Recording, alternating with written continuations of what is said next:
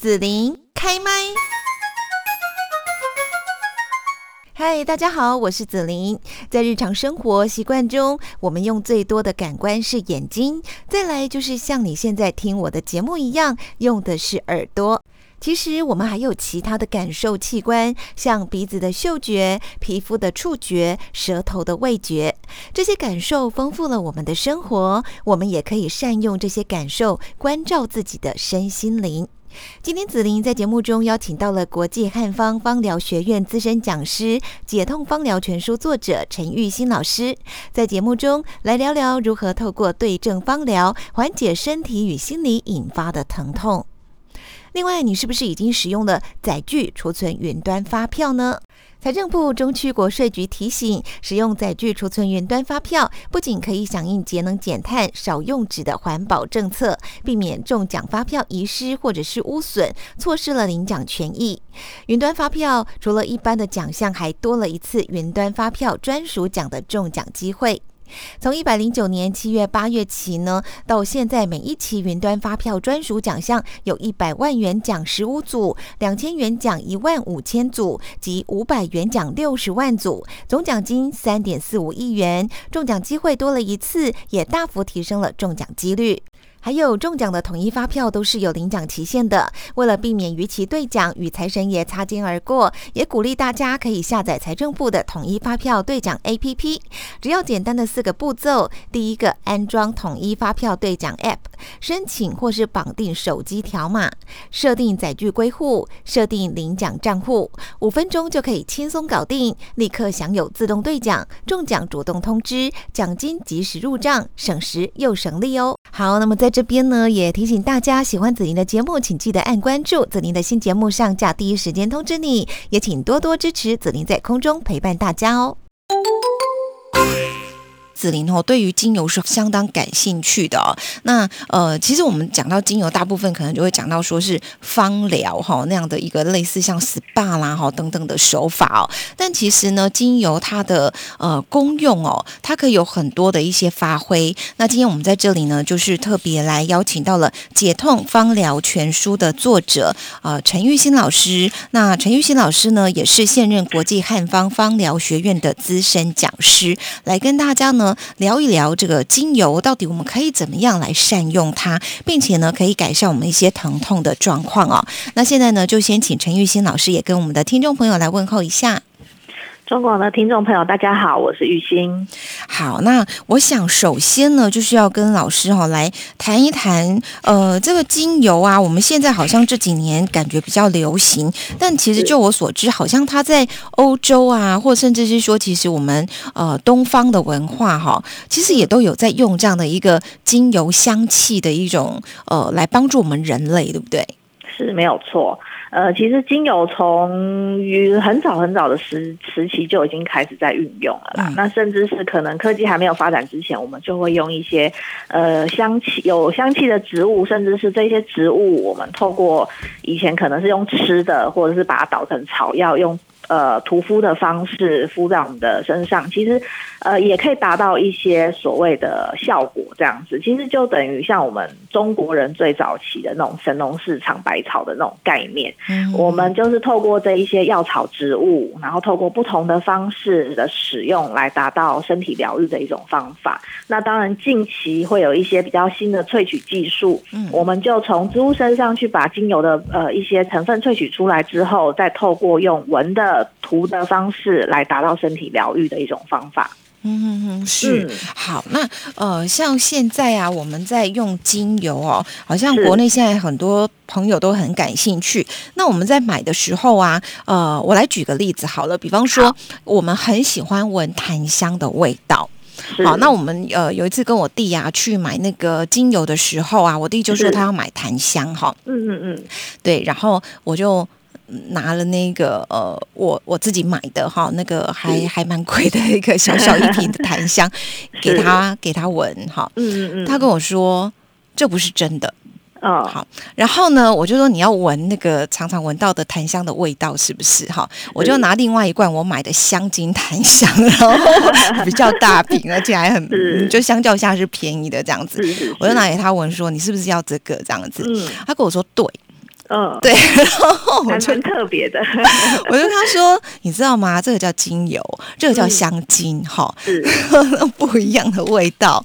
没错。嗯，到底怎么回事呢？嗯嗯，不过我想要先问反问一下主持人哦，嗯就是你自己在闻这两个味道的时候，你觉得精油跟香精光檀香，嗯嗯，你自己如果用文字来陈述上面，你会怎么样去表达这两个不同的味道？就我的经验来讲，因为小时候我们常闻到檀香的味道，就是那一种香精类型的。是。好，那我们闻了会觉得，哎，这个味道很很，就是很喜欢，哈、嗯。是相较于其他味道来讲，我们都觉得，哎，这味道还蛮好的。嗯。但是呢，当我闻到真正的精油檀香的味道，我就觉得这味道感觉嗯不太像，但是我觉得它比较温，比较敦厚，比是比较温润。是，对它虽然没有那么的让我直接第一印象就很喜欢，但是是我觉得。闻久了之后是舒服的，而反而我再回去闻香精的那个檀香味道，我觉得好像有点太刺鼻了一点。嗯嗯嗯嗯，好的。我会这样反问，是因为其实日常生活中我们会常常闻到香精的味道，嗯那当然也有机会会碰到精油的味道。嗯，那一般的学员，像我，因为我们在这边是做大量的芳疗教学的，其实很多学员都会来问我们说，啊，到底要怎么去辨别精油的真假嗯这一块？是是。那呃，我我会反问你，大家常问。对对对对，我我我的我会这样反问你，也是因为其实你也会表达了一般民众对于精油跟香精之间的看法，嗯甚至是有一些芳疗书上可能也会像你这样子写。嗯，有的人会认为说，啊，就是他们会写说，哦，香精的味道可能会比较刺鼻一点点啊，闻起来会有一些不愉悦或者什么什么刺激的味道等等的。嗯但是，呃，有的时候你会发现在日常生活中，有的人就是喜欢闻香精的味道，就像你弟弟就是一个很好的例子。没没没，他闻了之后，他觉得他可以 嗯。对对，这不一定啦。可是有的人对对他就是还是喜欢那样子的一个味道啦，哈，对啊，就对啊，甚至是有的人就像我自己遇过学生，他说啊，我好喜欢闻加油站汽油的味道。哦，对，我嗯对我很喜欢闻强力胶的味道，哦，的。对，就是或者像我们就喜欢臭豆腐的味道啊这样。对对对就每一个人对于香味的喜好都是很对，主观的。，嗯对，那呃，至至于你刚刚提了一个很好檀香的例子，因为其实我相信大家如果在市面当中你们买各式各样关于檀香的香氛产品，比如说檀香的洗发精啊、嗯。檀香的沐浴乳等等的其实精吧，对，绝大多数都是香精，因为真的哦。檀香非常的贵。是。那你们可以想一下，檀香它是属于木头还是花朵还是草？木头啊，对，好，那各位可以去试想哦，嗯，你可以去想想看，如果今天有一块新鲜的原木锯下来放在你旁边，嗯。它的气味会是怎么样？很会有可能啊，一个是很淡，再来一个，你如果很仔细去闻檀嗯香香精的味道的话，你有没有发现它呃传递出来的气味会有一种昏迷胭脂味？嗯哼，你你你你你说不上来那个是什么味道？一般我们都会形容那个很像是一种胭脂粉味这样可是呢，真正的木头它嗯应该不会有这种味道跑出来。对，是嗯所以我常常在教学的时候，其实我因为最后我都会反观，就是我希望各位同学们自己去想想看，在大自然的植物体上嗯会不会呈现出来那种你认为觉得哎这种味道会在会在木头身上跑出来嘛？当你有这个怀疑的时候，其实你的怀疑都是正确的。可是我们像那个樟脑、樟树有没有？对是它的味道其实就还蛮直接的。对，它会很直接。啊对，樟树它是从叶子，大部分会是从叶叶子枝、树枝那个地方去萃哦萃出来比较多，它的部位会有一点不一样。好好好，那呃，只是说现在在坊间啦，或者是市面上，有的时候我们闻到的樟脑油啊之类的产品，其实它不一定是精油，它有可能是精油在。在精炼过的一个产物，那个通常它就是里面的单一的成分，那这个会比较复杂一点点。哦是。对，那我想再问一下陈玉兴老师一个问题，就是呃，有有人在讲说那个精油哈，会不会、呃，就是点的火啊会爆炸什么，呃燃烧大火那种？对，其实呃会有这个观念，大概是在 SARS 期那段时间。嗯哼哼，好，可能就是要有一点资历的听众朋友才会知道嗯 SARS 是什么时期这样子。那呃，大概在那一段时期，是我们台湾刚开始引进芳疗，忽然爆红的一段时间。嗯，因为那那时候跟现在一样，大家就是因为疫情，对人心惶惶。然后那时候有某一个芳疗厂商就在讲说，哦，芳疗具有很好的，比如说疏解压力啊，然后又有一些抗菌啊等等的效果。嗯，所以当时蛮多人买了这样子的产品。嗯，那因为它的使用方式，其实下面是要点一个酒精灯的。好，如果说如果说有买有买过那个产品的话，对，那呃这类东西刚开始很多人买了之后，第一个它香味还蛮浓郁的，然后点了之后也有人觉得啊，好像真的情绪比较放松啊等等的。我之前还有遇过有学员跟我说，哎，我觉得那个产品效果很好，嗯，点了之后晚上很好睡，嗯，然后呢，我听完之后心里都凉了一半。为什么？对，因为呢，其实到后来哈，呃，那个产品，因为当时很多人买，可是呢，陆陆续续开始有一些不良的事件跑出来。嗯，呃，比较常见的就是所谓的就是。呃，您刚刚讲的会不会爆炸等等这类的问题？因为那那时候很多很多新闻就是说啊，点了精油，结果引起火灾等等是啊，吓死了。对，都是用那个产品。然后呢，还有几个不良事件，就是点了精油之后，那个人昏迷、呕吐等等的，也是点了那个产品。好，那到后来卫生署就去抽检这样子的产品里面到底是什么，结果发现百分之九十到九十五左右就是异丙醇。异丙醇就是工业用的酒精。那这一类的东西呢？那其实，在工业的用途上面，其实呃，我们在工业法规上面有规定，好像只能添加百分之五到十左右的，我也有小小忘记。但是跟那个香精，那那时候那个香精里面添加的浓度差非常的多。你看到刚刚我讲的那个香精，他说它里面百分之九十以上都是异丙醇，可是工业用的法规只能三呃五到十左右。那个比例是差很多的，然后呢，再加上那个是呃，那那其实一些报道里面也都有讲到，异丙醇你只要点燃之后，它所释放出来的东西会类似像是一些呃一氧化碳的结构，嗯，那它其实呢也会引起，它会引起我们人体的一些缺氧等等的问题，嗯，好，那这个东西你看哦，你在那边点了，在那边闻闻闻，那一氧化碳中毒会发生什么事情？会缺氧。对，会昏迷。哦，那那个同学闻一闻说，哦，他，真的比较好睡。那如果他在一个密闭的环境下面去点了那个东西，我觉得这样听下来有点怪怪的。真的会比较好吗？对，他的好睡不是因为来自于里面的精油，而是因为那个异丙醇燃烧之后所造成的一个一个结果。嗯，是对，所以呃。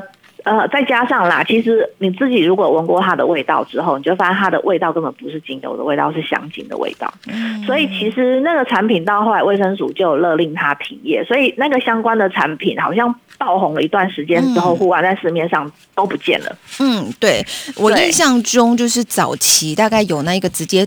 放进去里面，然后一点棉线出来，然后呢，对你点的火它也会燃烧，就会香香的。然后另外一种呢是把它滴在上面，下面可能会用酒精灯或者是那个蜡烛的。对，这这大概很多都是香精，对不对？啊，对，没错。所以这样，我想跟呃李老师来确认，呃陈老师来确认一下，就是说，呃，我如果用吸的，用擦的，嗯，这个应该比较是精油吧？呃，对，但是有现在外面也是有卖很多香精，香精，它也是做成一小罐一小罐的包装。嗯，其实外观比较难完完全全去辨识，但是我会建议各位消费者，你们自己在购买相关的产品的时候，嗯嗯，可以看一下外面的包装，会建议它的品名上面最好要有英文学名跟拉丁学名，你不要只买哦，这个只有写一个薰衣草，只有写一个玫瑰。嗯嗯，好，那。再来就是你挑选的店家，我会建议就是他是专门在卖精油的，尽量不要是那种混合复合式的店家，比如说他有卖什么寝具啊、家饰啊等等之类的。对，因为通常他不是专门在卖精油的，我自己在外面这样子闲晃下来的结果，其实。品质通常都是不太不太适合来做使用的，是。对，可能它有一些混，对不对？因为精油它好像是萃取的时候不同方式，那它有有比较好的精油，跟可能呃成分没有那么好的精油，其实它都都算精油啦，但是就是可能我们在呃跟我们预期的效果啦，哈，那个不太一样。呃，有一些是香精，有一些是香精。那香精我们会比较担心的是，第一个它是化学合成的，它可能没有精油的一些呃所谓的药理性的效果。那再来的部分就是，通常这样的香精它里面会添加了所谓的界面活性剂、定香剂、乳化剂等等的。那这些东西在是呃，比如说我们嗅吸或者涂抹到皮肤上，它会透过我们人体的吸收。嗯，那其实前大概那时候前几年那个。呃，长庚医院的一个医师叫林杰良，对，我不知道大家有没有印象，就是他是一个对毒物专家。其实他那时候就有抽检过我们国人的妇女身上所谓的一些呃邻苯二甲酸酯，它是一个很常见的乳化剂的一个成浓度，发现我们国人的妇女哦，体内的邻苯二甲酸酯比国外的女性还要来得高。那这个邻对，邻苯二甲酸酯还很容易造成一些腹癌科的问题。哦，对，那最后的结论当然啦，第一个，其实在很多的香氛产品里面可能会添加了这一类的东西。嗯我刚刚讲的香精里面就很常会使用这类的东西，就好像说我们什么化妆品、保养品或者什么洗的各种洗的，或者沐浴乳、洗发精或者洗碗巾啊、拖地的什么清洁剂什么有的没的，只要香香的，对对对，其实都有。有可能就对了，对，然后再来，当然我们国人的饮食习惯，我们很喜欢用一些塑胶类的东西去装热汤等等，那个里面都会溶出一些塑化剂来。所以其实呃，总观这样子来讲，我们不管国人的妇女在闻的、涂的、抹的，甚至吃下去的，都会比外国人还要来的更多。哦，所以为为什么会是这个样子？那我觉得学芳疗最主要就是因为我们喜欢自然的东西，对人体有益的东西。那当然啦，我们已经知道说有一些香精里面已经可能会有一些不好的成分。嗯，那当然能够避免就去避免这样。嗯嗯，好，那我在这边呢，我要请呃陈玉新老师呢也跟大家来分享一下哈。比方说我在日常生活当中啦，遇到了有胃会痛或是牙痛哈，有没有用精油可以来帮助的一些好方法？有。呃，如果说呢，像我自己出国啦，我蛮喜欢身上一定会必带一支精油，叫薰衣草精油，便宜又好用。那它也是一支，我觉得在紧急状况下，如果你身旁没有基底油可以去稀释的时候，它可以百分之百直接使用的。我这边还是要提醒各位，就是不要想说你在外面买了一罐纯精油，它是天然的，我就可以直接拿来抹在皮肤上。其实呃，纯精油的浓度非常高哈，所以不要直接涂抹，很容易会刺激灼伤皮肤。所以一般来讲都要稀释。但是薰衣草这一支算还是蛮例外的，安全对皮肤的安全性很高，所以。通常在紧急状况下，像是我有一些呃，比如说外伤啊，哈，或者是你刚刚讲的胃痛，我之前有去日本，去北海道，然后呢，我那一次就是因为你知道去日本北海道就是大吃大喝一大堆海鲜，然后呢，当天晚上我就是吃 吃的非常多，然后呢，整个晚就是晚晚上回回到饭店之后，好啦，开心的泡了个汤，结果发现整个肚子胀到，晚上躺在那边的时候就觉得整个肚子好紧，好不舒服，那因为。因为就是夜夜深人静，再加上又在国外，又想说啊，到看医生又很麻烦，我就想到啊，我身上有一罐薰衣草，不然我来试试看好了。于是乎，我就把薰衣草抹到我的肚子上面来。结果呢，大概三十分钟之后，原本很。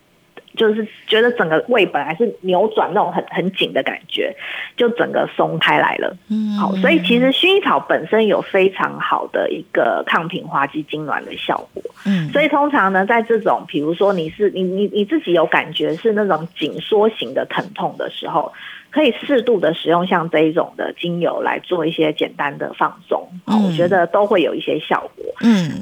对，然后所以像是这一类，我觉得用薰衣草、天马玉兰，其实在很多的芳疗书籍上面都有讲到，对于胃痛其实是还蛮有帮助的。嗯哼，对。好，另外我要问老师哈，就是呢，诶，这个哈，我们家真的遇过哈，就是呢。突然晚上牙痛了，可是其实大家知道牙医哈，你通常都要预约，对不对？对。好，然后就算说你当天他还没有休诊啦，哈，就对，就是你预约去那边，然后你可能还不晓得排到什么时候，好，或者是他已经哦这个休息了哈，你就没办法，就要等到隔天哦。那牙痛起来，那真的是非常的痛苦。对，那这个时候有没有一些可以应急的方法呢？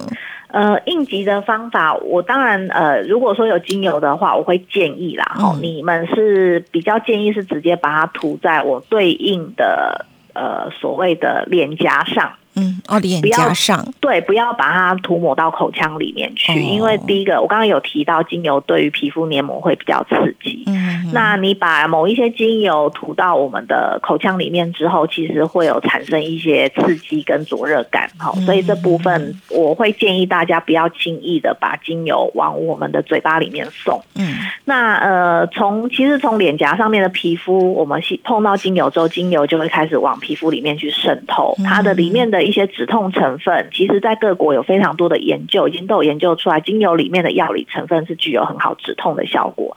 所以在这部分呢，它其实就可以帮助我们去达到一些呃舒缓的效果，甚至是其实精油里面有支叫做丁香。嗯，如果说大家有机会去闻到它之后，很多同学一闻都觉得哇，这味道好熟悉哦。再仔细一想呢，他们就说，哎，这跟牙医里面的有的时候我们去就是比如说牙齿。牙龈发炎，你医生帮你清洁过后，他会涂一层味道还蛮刺激、辛辣的药水。嗯，其实呢，就是用丁香去做成的。哦，对，那个里那个牙科常用的那个消毒止痛药，其实它里面的最主要的成分就叫丁香酚。哦，它是从丁香里面去萃取出来，它有很好的麻醉、止痛、消炎的效果。好，那也因为早期他们就发现，因为其实早期我们呃口腔保健的时候啦。他们是直接把冰箱的花苞晒干之后，直接拿到口腔里面去咀嚼的。嗯，然后呢，就达到一个除口臭，然后跟止痛的一个效果。嗯，那因为早期没有一些什么牙膏啊、牙医的哈，所以他们以前早期的口腔保健都是用这种方法。嗯那到后来科技的发展，就发现哦，原来丁香里面还有一个很重要的成分叫丁香酚，具有一些杀菌啊、消炎等等的效果，所以才把它制作成我们后续的一些牙科的用药这样子。嗯，好，所以丁香精油也是一支很适合拿来处理牙痛的一支精油，只是它对皮肤刺激性很高，所以当各位要使用的时候，会建议。浓度大概调成两 percent，然后涂在脸颊上面去使用就好了。嗯，是。嗯，好。那今天呢，我们在节目这边哦，就是来聊到精油哈。那么在我们呢日常生活当中，如果有哪一些这个疼痛啦哈，然后需要赶快来帮忙一下的话呢，用精油是一个很好的方式哦。那当然，在呃陈玉新老师呢这个解痛方疗全书当中，还有一些哦，比方像我们刚刚举到胃痛啊、牙痛啊，但是还有一些。肌肉方面、神经等等哈，如果说啊产生了有疼痛的状况，或者是说心理上面的，好，或者是说对宠物方面的，好，其实呢，在这一本芳疗全书当中哦，就是有很多的一些说明哈，大家都可以来当成我们日常哦很很好用的一本工具书哈。没错，对精油也可以有更多的正确的了解认识。好，那今天呢，非常谢谢陈玉新老师在节目中来跟我们分享哦，谢谢老师，谢谢主。主持人。